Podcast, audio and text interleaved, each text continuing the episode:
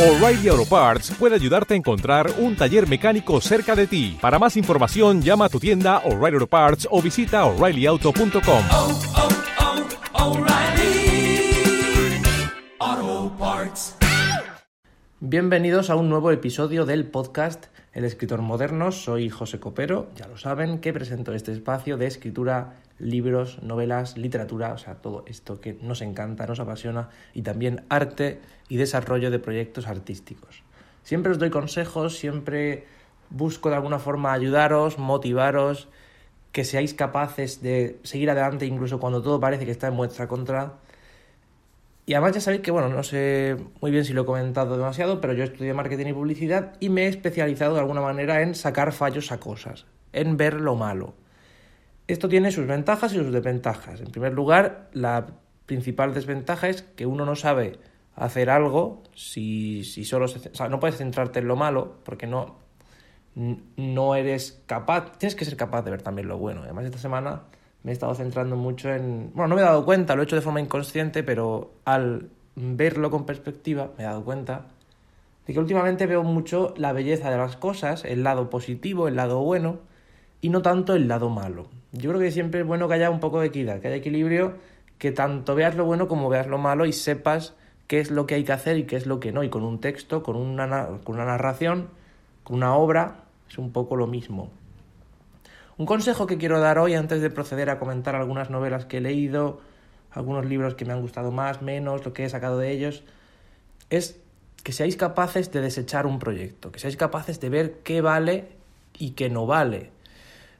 Cuando trabajas en autoedición, cuando eres tú mismo el que lo publicas y tú mismo el que decides qué sacas adelante y qué no, y esto es algo que bueno, me he dado cuenta a lo largo de, trabajando estos años y haciendo las obras que me daba la gana, publicando tres libros en autoedición con menos de 20 años y sacando alguna que otra historia por internet. Aparte de eso, antes hacía webcomics, hacía, bueno, eran bastante malos, pero me gustaba escribir y dibujar historias y subirlas a internet.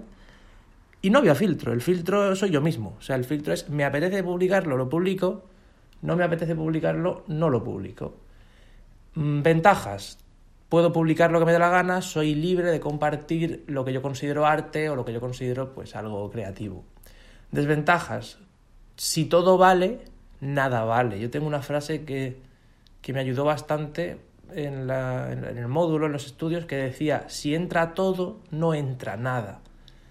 Eh, esa frase es, es, similar o puede entenderse de forma parecida a la de los, la película Los Increíbles de Pixar, que dicen, si todos somos increíbles, si todos tenemos superpoderes y somos todos increíbles, ninguno lo es, porque para que uno sea especial tiene que haber muchos que no lo sean. Solo eres raro si te diferencias de algo con los demás. Si todos somos raros, eso sería lo normal, por tanto no, no sería una... no tendría mérito, no tendría valor, porque el, valor está en lo diferente. Siempre dices Siempre dicen estas empresas, yo voy a divagar ya, yo voy a empezar ya a divagar y luego ya me encontraré en algún punto común. Siempre dicen estas empresas, Apple, Pixar, etcétera, piensa diferente, era su eslogan, su, su, su, era su marca, su frase, su, su lema, piensa diferente. Y uno la dice, la repite, la extiende, la comunica y al final todos decimos sí, hay que pensar diferente, pero ¿cómo se piensa diferente? He estado viendo alguna que otra conferencia, ahora os comentaré una que os recomiendo bastante, o de un, una persona que, recomiendo bastante. Tiene diferentes conferencias, podéis ver, hacer como yo, verlas todas, o podéis ver alguna suelta más corta, más larga, en función del tiempo que tengáis y de lo que busquéis concretamente. Pero estoy viendo una, aparte de eso, de uno de los directivos de Pixar, también de Disney y explicó un poco el piensa diferente cómo es, o sea, o una de las formas de verlo, cómo puedes pensar diferente. Pues, por ejemplo, mm, establece una lista en tu cabeza, si quieres, o en un papel, de normas o de límites o de la realidad e imagina que uno de esos límites, uno de esos problemas a los que te enfrentas no existe. Y a partir de ahí trabaja. Eh, esto es un ejemplo puede ser de muchas otras maneras. Pero sí que es verdad que si, por ejemplo, yo pienso, eh, para ver una película tengo... Tenía el ejemplo de Netflix, por ejemplo, ¿no? Para ver una película pues tienes que comprarla, hacer tal, ir a un videoclub, puedes ir al cine y verla allí. ¿Cuál es el límite? Pues el, el espacio físico, ¿no? Y también un poco el tiempo. Tienes que ir allí a la hora que ellos te dicen, que ponen la película, para verla. ¿Qué tal si ese límite no existe? ¿Y si tú pudieras ver una película donde quisieras y en el momento en el que te diera la gana y te apeteciera? Y entonces, rompiendo ese límite o ese problema, pues desarrollas algo acorde a la idea obtenida, ¿no? Sea, un servicio o un- una forma de consumir una película, ver una película desde donde te dé la gana, cuando tú quieras. Pues un servicio, por ejemplo, como Netflix o como HBO o como tantos otros que existen ahora, que te permiten ver la película donde quieras, cuando quieras. Oye, es un cine en casa, ¿no? Es un ejemplo. Mm, Otro ejemplo sería perfectamente, pues, por, eh, por ejemplo, para conectarnos a redes sociales, necesitamos un ordenador que tenga conexión a Internet. Imagina, o sea, ida unos años atrás, cuando no existían los móviles, y si pudiéramos conectarnos no desde ese ordenador de casa, sino desde cualquier sitio, y si estuviéramos siempre conectados. Y si pudiéramos llevar siempre ese ordenador con nosotros. Por ejemplo, ahí el límite que te cargas es el, la limitación de, que sea por- de- no es portátil. Y aunque sea un portátil, los ordenadores eran bastante pesados, siguen siendo aún un poco incómodos de llevar. Como si, o sea, un móvil es más cómodo que un ordenador, ¿no? Te cargas ese límite, el del peso, el de eh, la portabilidad, la limitación, la conexión a internet y a la luz, porque es de sobra sabido que un ordenador, un PC cualquiera o un Mac o el que sea, pues evidentemente funciona con electricidad como cualquier producto tecnológico actual, o la mayoría de ellos, entonces necesita un enchufe. Y los portátiles, la batería dura bastante poco. Y además hay muchos, la mayoría de modelos de, por- de portátiles, la batería dura poco y se desgasta rápido, lo cual impide que la portabilidad la tenga, porque si te lo puedes cambiar de sitio pero tiene que estar enchufado, no es un portátil, es un ordenador de mesa fácil de transportar de un sitio a otro. Es romper el límite y ver, ahí, esa es la forma de pensar diferente, con una novela igual. A mí me gusta mucho cuando alguien saca ideas originales, cuando alguien comete actos de, de inocencia y locura en una obra, ¿no? Cuando eres capaz de rizar el rizo y llevarlo a un extremo o a un lugar que no me espero. Lo que me gusta es que me sorprenda en una obra. Dice, comenté esto en un vídeo hace muy poco en mi canal de YouTube, José Copero, ya lo sabéis. Em, me gusta que me sorprendan, pero no me gusta que lo hagan de forma forzosa ni, ni sin venir a cuento, ni que me intenten engañar. Eso no me gusta. Eso me sienta bastante mal. Entonces, si sois escritores, si estáis escribiendo, la originalidad me encanta. Que seáis capaces de llevar la obra donde otro no la lleva, que encontréis un punto intermedio entre un género y otro y lo- los mezcléis. Pero yo creo que lo que debe primar, y esto lo repetiré muchísimo porque me parece lo más importante, lo que debe primar en una obra es el mensaje que quieres transmitir. Yo creo que no debes escribir una obra porque te apetece hacer una obra de fantasía o una obra de una obra romántica, no. Yo creo que lo correcto sería, bueno, todo es correcto porque en el arte todo vale y ya depende de cada uno, pero a mí, desde mi punto de vista, lo correcto para mí es el mensaje, el qué vas a contar en la historia. Yo, para mí lo más importante es la historia. Yo cuando veo una película me puedes decir, sí, los planos son muy chulos, eh, está muy bien hecho, muy profesional, esa cámara continua, plano fijo, que si no sé qué, que si el encuadre, los colores, el tratamiento, que aparezca agua en todas las escenas, que el actor actúa muy bien. Sí, sí, sí, sí, eso puede estar muy bien y los efectos pueden ser increíbles y puede tener un montón de explosiones y fuego y, y todo lo que tú quieras y personajes al estilo de Avatar con, con colas que se conectan entre ellos y, y azules, me parece muy bien, todo lo que tú quieras. Pero ¿cuál es la historia que me estás contando? La historia de Avatar, por ejemplo, ya que estoy mencionando esta película, el mensaje es un poco, un poco claro, es claro y además es profundo, te da que pensar. Es una película que, mm, aunque podamos banalizarla un poco, tiene, tiene, oye, tiene un gran, como se dice, un trasfondo, tiene su mensaje, la defensa un poco de- del medio ambiente también, esa crítica a, la sociedad que busca explotar al máximo, también un poco podríamos considerarlo una crítica al capitalismo o al colonialismo o a ese ímpetu a veces de las personas de tener más y más y más, aunque eso le cueste la vida a otros, aunque eso llegue a, mm, a ser amoral, podríamos decir. Tiene mensajes, tiene mensajes y además te da que pensar. Pero hay otras que sí, muchos efectos, mucha, muchas, es como se dice, mu- mucho ruido y pocas nueces. O sea, al final no, no, no sacas nada en claro. Dices, no sé, he visto una película que vale, está bien, pero la historia no. Si no está bien la historia, la película se cae. O sea, Para mí es tan importante que una historia sea buena como que los actores sean eh, buenos, se van a hacerlo. A mí me da igual si son famosos, si no son famosos. Y las productoras se nota que van muchas veces, sobre todo ya ahora con los servicios en streaming y eso, están comprando actores, están comprando marcas, están comprando nombres, no historias. A mí me gustaba mucho Netflix cuando empezó, me gustó mucho lo que hacía Netflix. Hacía historias que te hacían pensar, que emocionaban. Eh, digo, es que es increíble que en el cine haya películas tan malas a veces que solo con ver el tráiler ya dices, puedes juzgar, juzgar perfectamente la película y dices que esto no vale para nada. Se nota que algún directivo pensó, el título le hizo gracia, le hizo gracia la idea de juntar a una maestra de escuela con no sé qué y a partir de ahí desarrollar una historia mala para intentar hacer una comedia. Esta historia no tiene, no tiene ni pies ni cabeza, simplemente la, por vender. ¿Y qué te ponen a una famosa de, actriz y a un famoso y tal? Eso no. Pero Netflix hacía historias que digo, madre mía, es que son increíbles. O sea, hay producciones. Digo, madre mía, eh, puede ser más original, puede ser menos original, pero conseguía ser diferente, conseguía llegar donde otros no llegaban. Y veías series en la televisión y decías, es que no tiene gracia. Si es comedia, no tiene gracia. Si es una historia, tiene que de suspense, drama, policía, que tampoco termina de ser original, es más de lo mismo. Y Netflix consiguió hacer algo diferente, consiguió hacerlo algo que yo consideraba bueno.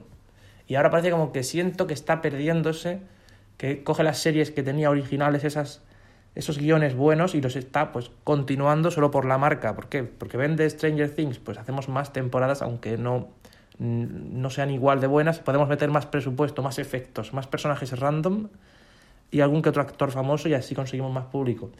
Pero para mí eso no tiene valor, porque el mensaje se ha perdido, porque se ha perdido un poco la historia, la calidad del guion. Mm, yo considero que lo bueno para mí es el mensaje y la historia. Entonces, si no tenéis claro qué mensaje queréis transmitir, qué queréis contar, si no tenéis algo que contar, no os pongáis a escribir pensando que vais a publicar algo. Además, es que a la hora de escribir algo uno debería escribir sin pensar en la publicación porque el estado natural, decía Rodrigo Cortés, si no me equivoco, decía, el estado natural de una película es no hecha, o sea, que no se haga. Lo normal es, es tan difícil realizar una película que lo normal es que este se quede sin hacer, porque necesitas un buen guion, necesitas unos buenos actores, semanas, meses, quizá años de trabajo, una gran financiación detrás. Eh, pues para mí un libro no es tan complicado, ya veis que por audición cualquiera puede hacer cualquier cosa ahora.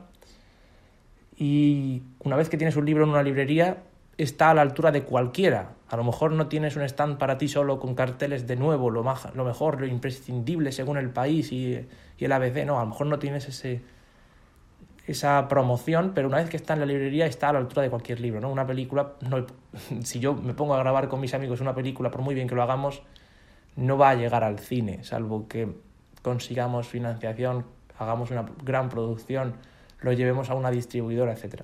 O sea, es mucho más difícil.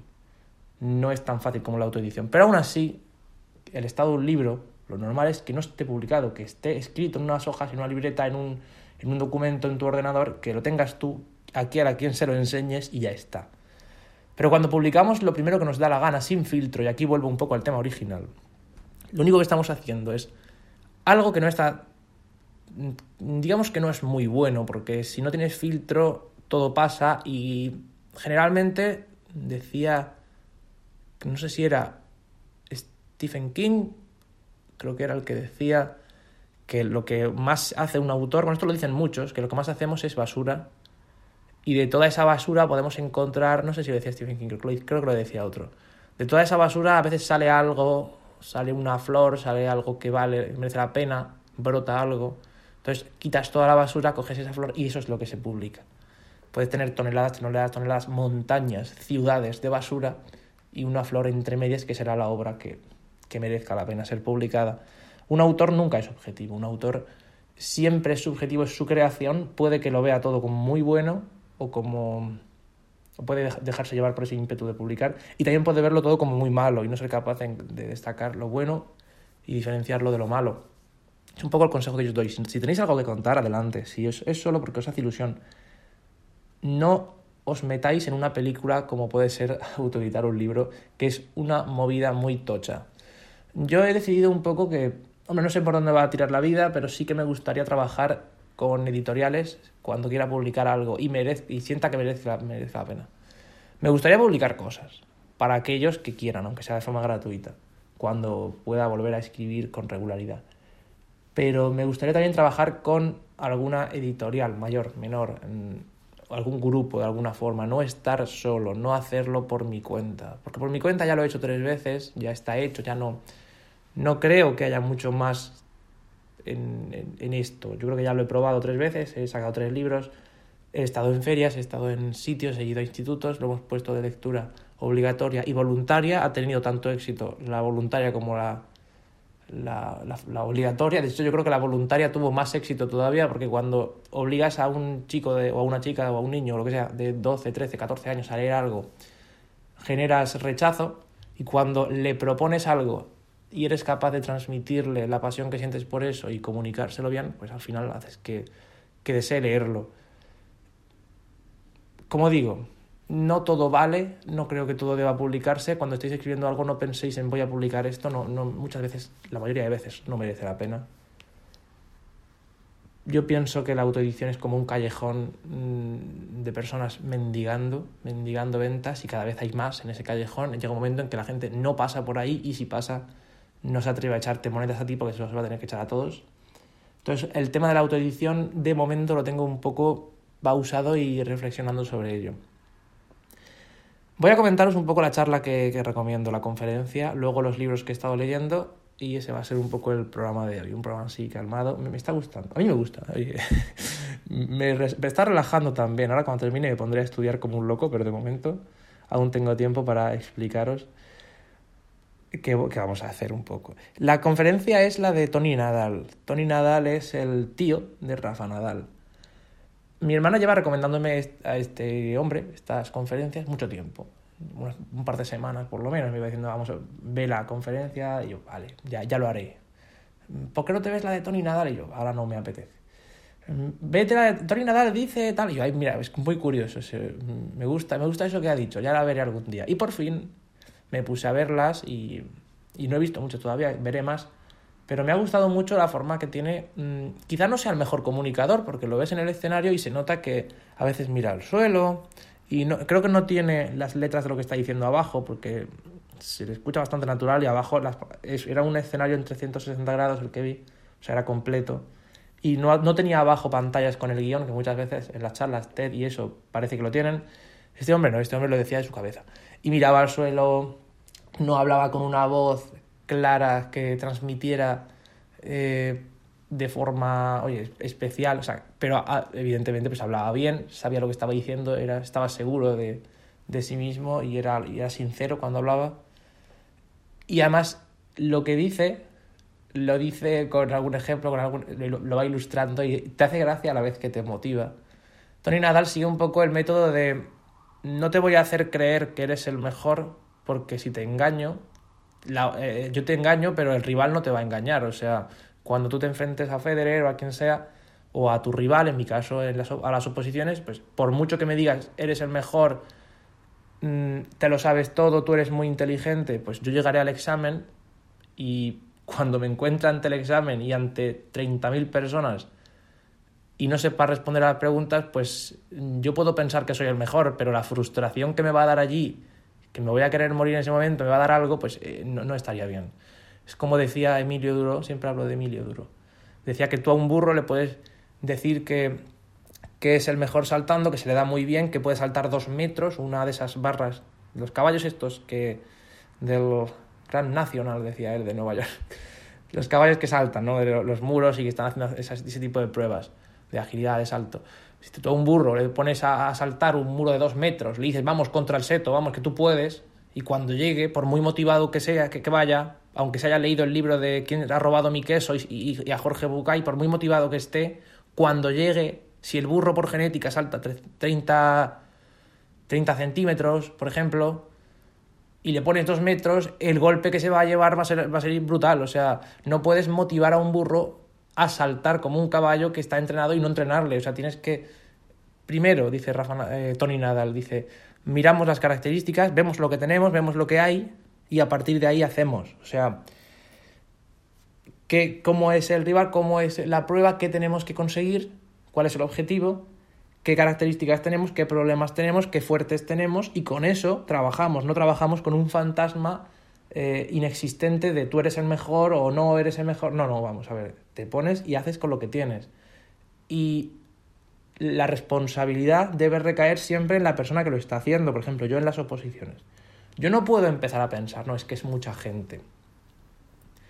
Mm, no, es que está, muchos tienen la carrera de, de yo estoy, son oposiciones para auxilio y tramitación de justicia. Para mí esto es como un mundo. ¿eh? Habrá otros que digan, no es tanto, no es para tanto. Para mí esto es un mundo. Para mí esto es ahora mismo la vida.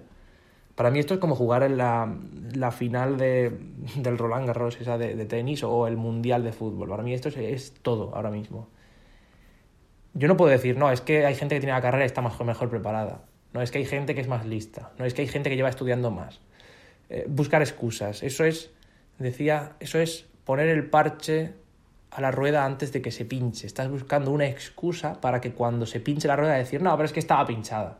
Ya, ya estás preparando el terreno y, una excusa no te va a servir de nada. Decía Tori Nadal en esa conferencia, decía, un, par, una, un parche, perdón, no, decía una excusa, una excusa nunca nos llevó a ganar un campeonato, nunca nos llevó a ganar una copa ni una medalla. O sea, una excusa no te ayuda a ganar, te ayuda a perder tú no tienes que pensar si los demás están pre más preparados. De, hecho, si los demás están más preparados, eh, la responsabilidad no es que ellos estén más preparados. Tú no puedes cambiar eso, tú puedes cambiar tú.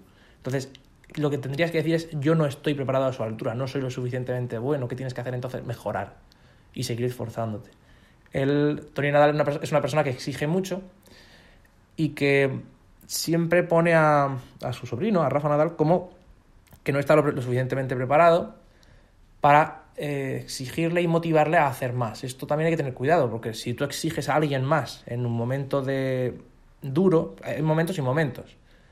Cuando dice que siempre él trata eso de, cuando está alegre, cuando está contento, cuando está bien, no puedes eh, acercarte a una persona que está muy mal en ese momento concreto, en un momento de tristeza, en un momento de, de, de haber perdido, de derrota, de fracaso, y exigirle más y achacarle que no es lo suficientemente bueno y tirarle todo lo que tengas encima, porque al final lo hundes. O sea, hay que saber cuándo, cómo y qué decir. Y eso es muy importante. Y tenemos que ser realistas. Tenemos que ver qué tenemos como escritores, como lectores, como artistas, como creadores. ¿Qué podemos hacer? ¿Cuál es el objetivo? Y por supuesto siempre ir a lo máximo. No puedes... Eh, decían, decía como yo, decía como disparo a la luna a ver si puedo cazarla que a lo mejor no me llevo la luna, pero me llevo una estrella. Cuanto más alto aspires, más alto llegas. Uno no puede aspirar a ser el séptimo mejor del mundo, tienes que aspirar a ser el primero. Si, aspiras a ser el séptimo, si tu objetivo límite es el séptimo, mal lo llevas, o sea, tienes que ser el, tope. Exige ser el primero y a lo mejor consigues ser el quinto y te alegrará y estará bien porque tampoco es necesario que el objetivo se cumpla tal cual para ser feliz. Pero si lo máximo que te exiges, por ejemplo, en un examen es llegar al 6, es muy probable que no llegues ni al 5. Tienes que exigirte llegar al 10 y te quedarás en el 8 y a lo mejor dices, podría haber llegado más lejos, sigue esforzándote, sigue haciéndolo y sigue adelante. Las excusas no, por ejemplo, también comentaba el tema de la alimentación, que su manager y la marca de Nike, creo que fue, le comentó como cuando Rafa Nadal perdió un partido, como que le achacaron que eso era por la alimentación que llevaba, que era un irresponsable, que era poco profesional. Y, y, él dice que eso es buscar excusas, ¿no? Y que ahora come lo que le da la gana o puede comer de vez en cuando lo que le da la gana sin que le estén diciendo que eso es una excusa. ¿Por qué? Porque ahora gana. Entonces, la excusa que antes servía para, para justificar una pérdida o para achacarle algo, ahora ya no porque gana. La cuestión es, tú eres el responsable de tu pérdida. Tú eres la persona que tiene que, que mejorar y que tiene... No tienes que buscar qué hacen los demás. Hay gente en mi clase de, de las oposiciones en la academia a la que yo voy que cuando mi, mi, hermana y yo somos las personas que más preparadas estamos, bueno, una de las que más, porque este es nuestro segundo año, estamos estudiando mucho, cada vez más, a diario estudio más, ahora, cuando, ahora mismo estoy grabando esto a las 9.29 que son, a las 11 quiero estar en la biblioteca que abren una biblioteca a las 9, a las 11 y ponerme a estudiar un par de horas o tres antes de volver a comer.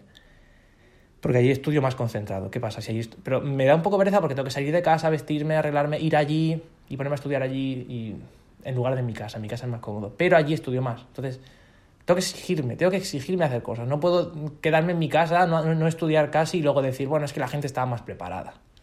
Como digo, hay gente en mi clase de, de las oposiciones que mm, se queja o comenta No me lo han dicho a mí, evidentemente, pero se quejan como que yo...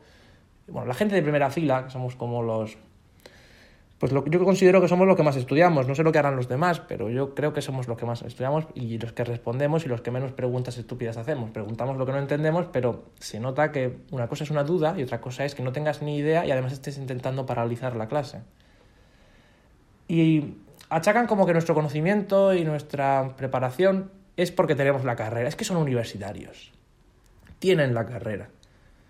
Eh, son muy listos. Esa es la excusa que ponen, esa es la- el parche que le ponen a la rueda. Perdona, eh, señora, que comentas eso de que yo tengo la carrera. No tengo carrera universitaria. Nunca he ido a la universidad, salvo a asistir a alguna clase de oyente, y no de justicia precisamente, sino de, literatura y de, y de lengua castellana. Si he ido a la universidad, he ido a lo mejor a la fuente a beber agua, porque pasaba por allí y tienen fuente, y, y en Murcia muchas fuentes no es que haya para beber agua.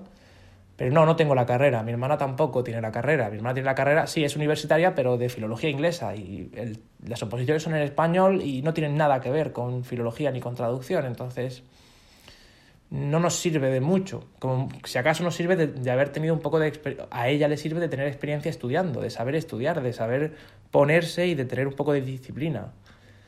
Están poniendo la excusa porque no estudian, o yo considero que no estudian, y viendo el resultado considero que no, estudian suficiente, y de alguna forma quieren justificar y echar esa responsabilidad fuera. No puedes echar valores fuera, el responsable eres tú. Si tu novela no, no es buena, si no escribes lo suficientemente bien, no digas que es que los demás son mejores. Eso es una gilipollez como un pino. O sea, exígete más.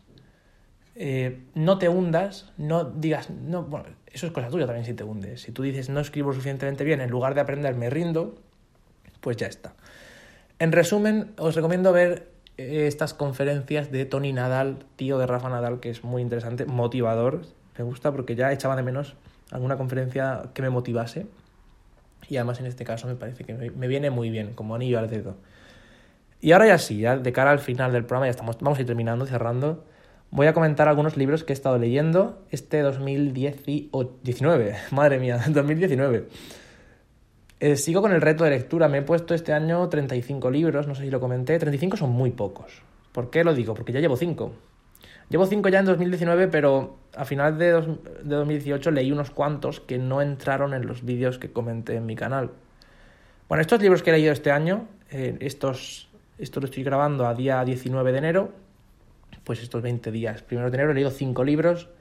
El primero es La Mortaja de Miguel Delibes, es un relato, no es muy largo, es un cuento prácticamente.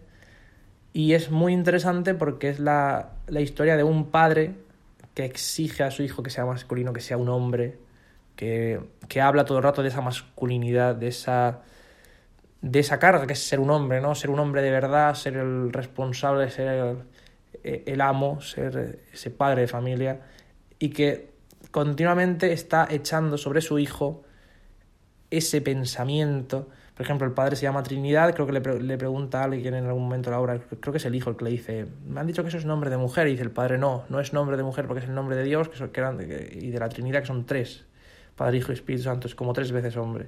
Es un hombre que continuamente habla de masculinidad y lo echa sobre su hijo, y se, se nota el peso de esa masculinidad tóxica, porque es, bueno, es un pleonasmo, pero que masculinidad en sí ya es, ya es tóxico.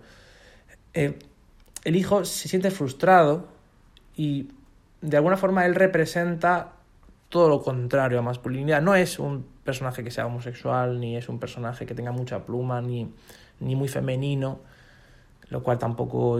De hecho, la masculinidad, ahora que lo digo, eh, la masculinidad en su alto grado era un estereotipo o, un, o una moda gay de los años 70 el superhombre, pero bueno, eso. Me hace gracia cuando veo gente que se pone super, los chicos, somos super masculinos, superhombres, y pienso, bueno, mm, y hablan como un poco achacando eso contra, porque ellos, no, ellos las mujeres, las mujeres y, los, y, nada de homosexualidad, pero en realidad están representando un, una moda homosexual. Bueno, lo que digo, que toca mucho el tema de la masculinidad, digamos que el tema o el mensaje es la masculinidad, el machismo también daña a los hombres y lo hace de forma evidente es bastante evidente y de forma también bastante grave. O sea, pensamos que el machismo solo hace daño a las mujeres y que y los hombres pues, podemos seguir llevando ese sistema de patriarcado y tal.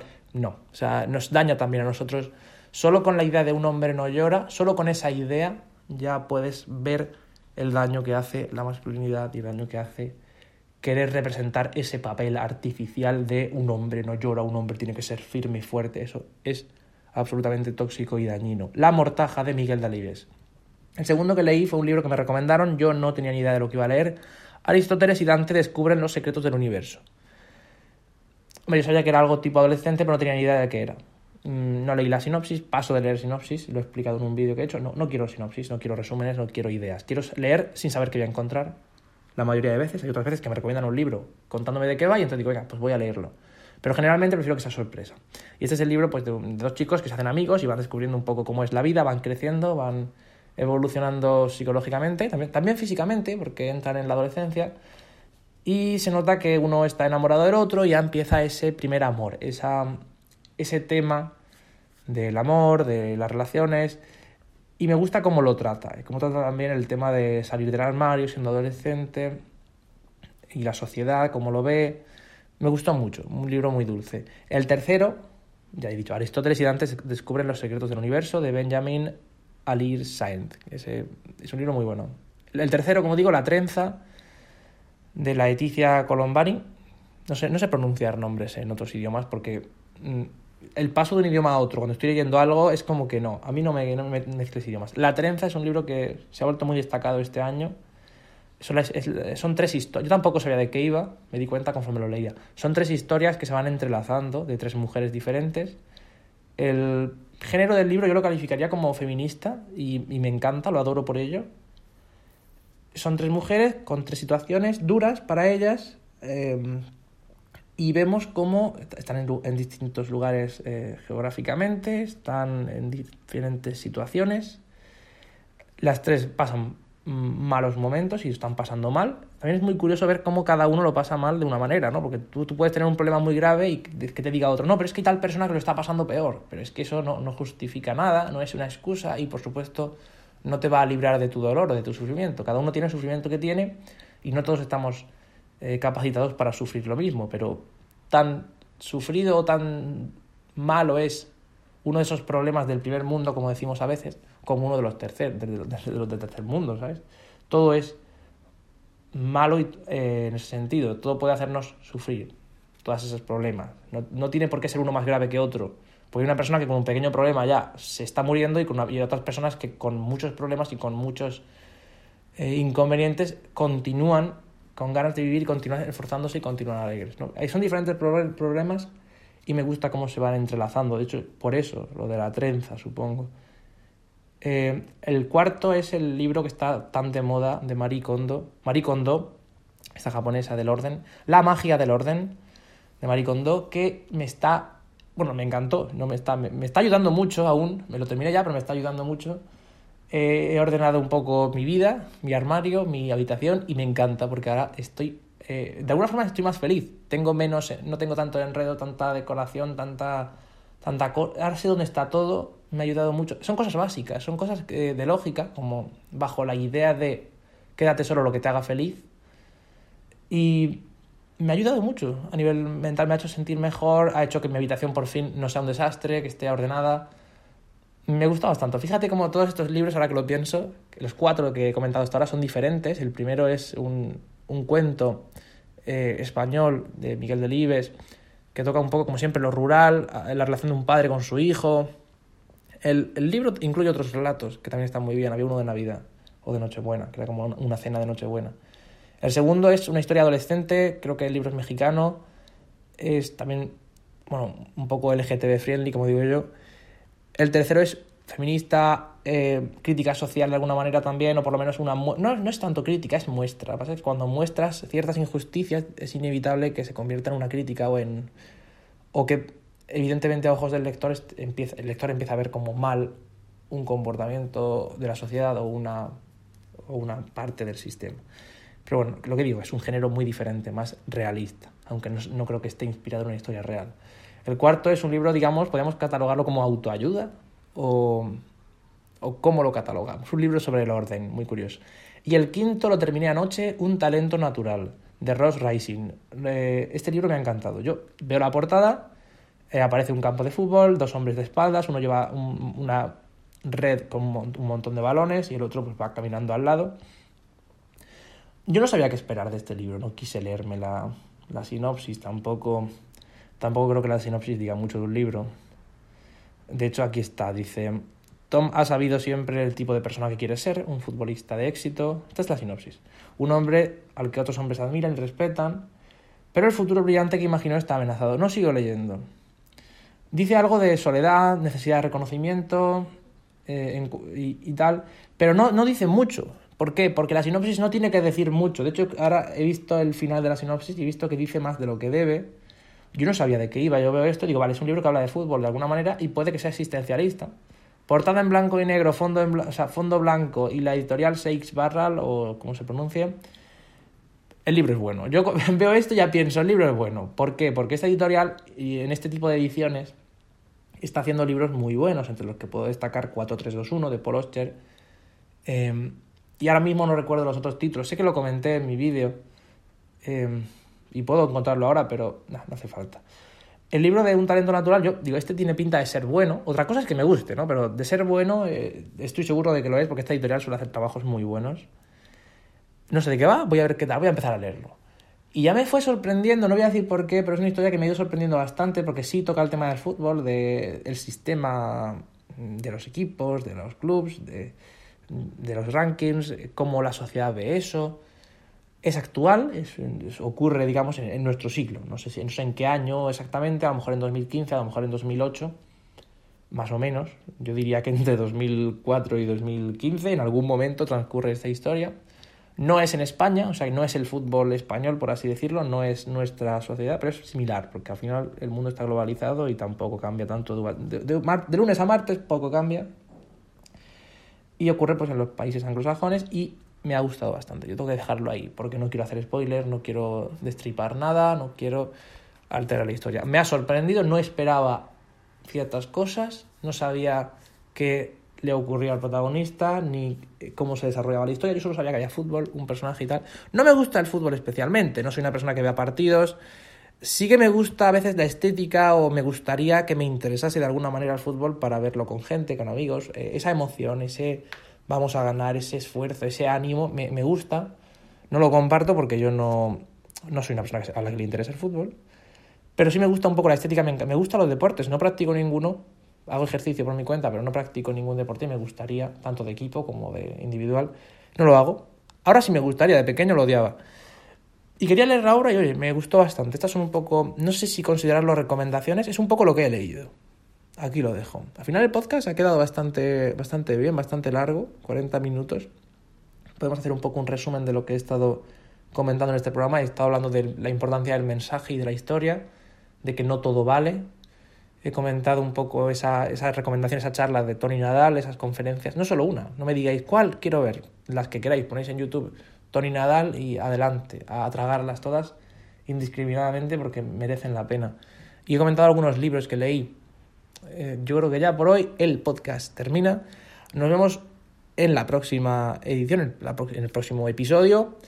Ya digo que, esto lo digo muchas veces, debería dejar de decirlo, yo creo que ya está claro, que cuando llegue primavera tendré que cerrar temporada para centrarme aún más en estudiar y en las oposiciones y luego ya seguramente vuelva porque la verdad es que me encanta estos momentos de podcast cuando consigo tranquilizarme, relajarme, centrarme aquí un poquito. Es un momento de descanso, de alivio y me encanta, es que de verdad que lo he disfrutado hoy. No he tenido que cortar en ningún momento ni pausar la grabación, ha sido todo seguido. No tengo guion, me sale de dentro y me sale de forma sincera y me encanta, me, me apasiona esto. A mí la comunicación me gusta mucho. Bueno, nos vemos en la próxima. Ya sabéis que en el grupo iosmac.es tenéis diferentes podcasts, aparte de- del escritor moderno, tenéis también el podcast de iosmac.es con todas las noticias, la actualidad, eh, la opinión sobre la marca Apple y sobre productos de tecnología y sobre su- la competencia, otras empresas, etcétera. Tenéis también el podcast Netflix a la carta con esas series, esas películas nuevas, lo que llega, lo que se va. Es la mejor forma de aprovechar este servicio y tenéis pues todo nuestro contenido también en el blog iosmac.es.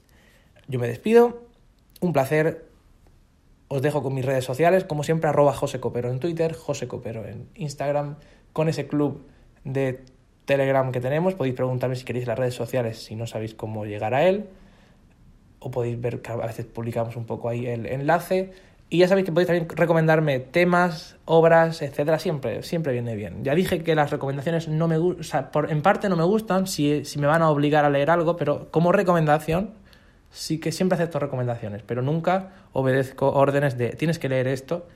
No, eso no lo hago. Bueno, ahora sí, me despido. Adiós, un abrazo a todos, gracias por estar aquí, gracias por seguir escuchando después de tantos y tantos episodios y también de tanto tiempo sin subir un podcast largo o un podcast eh, tan completo como este. Ha habido episodios más cortos y tal. Este por fin yo creo que os ha gustado, creo que es un podcast que retransmite lo que quiero retransmitir y oye, encantado. Hasta la próxima. Adiós.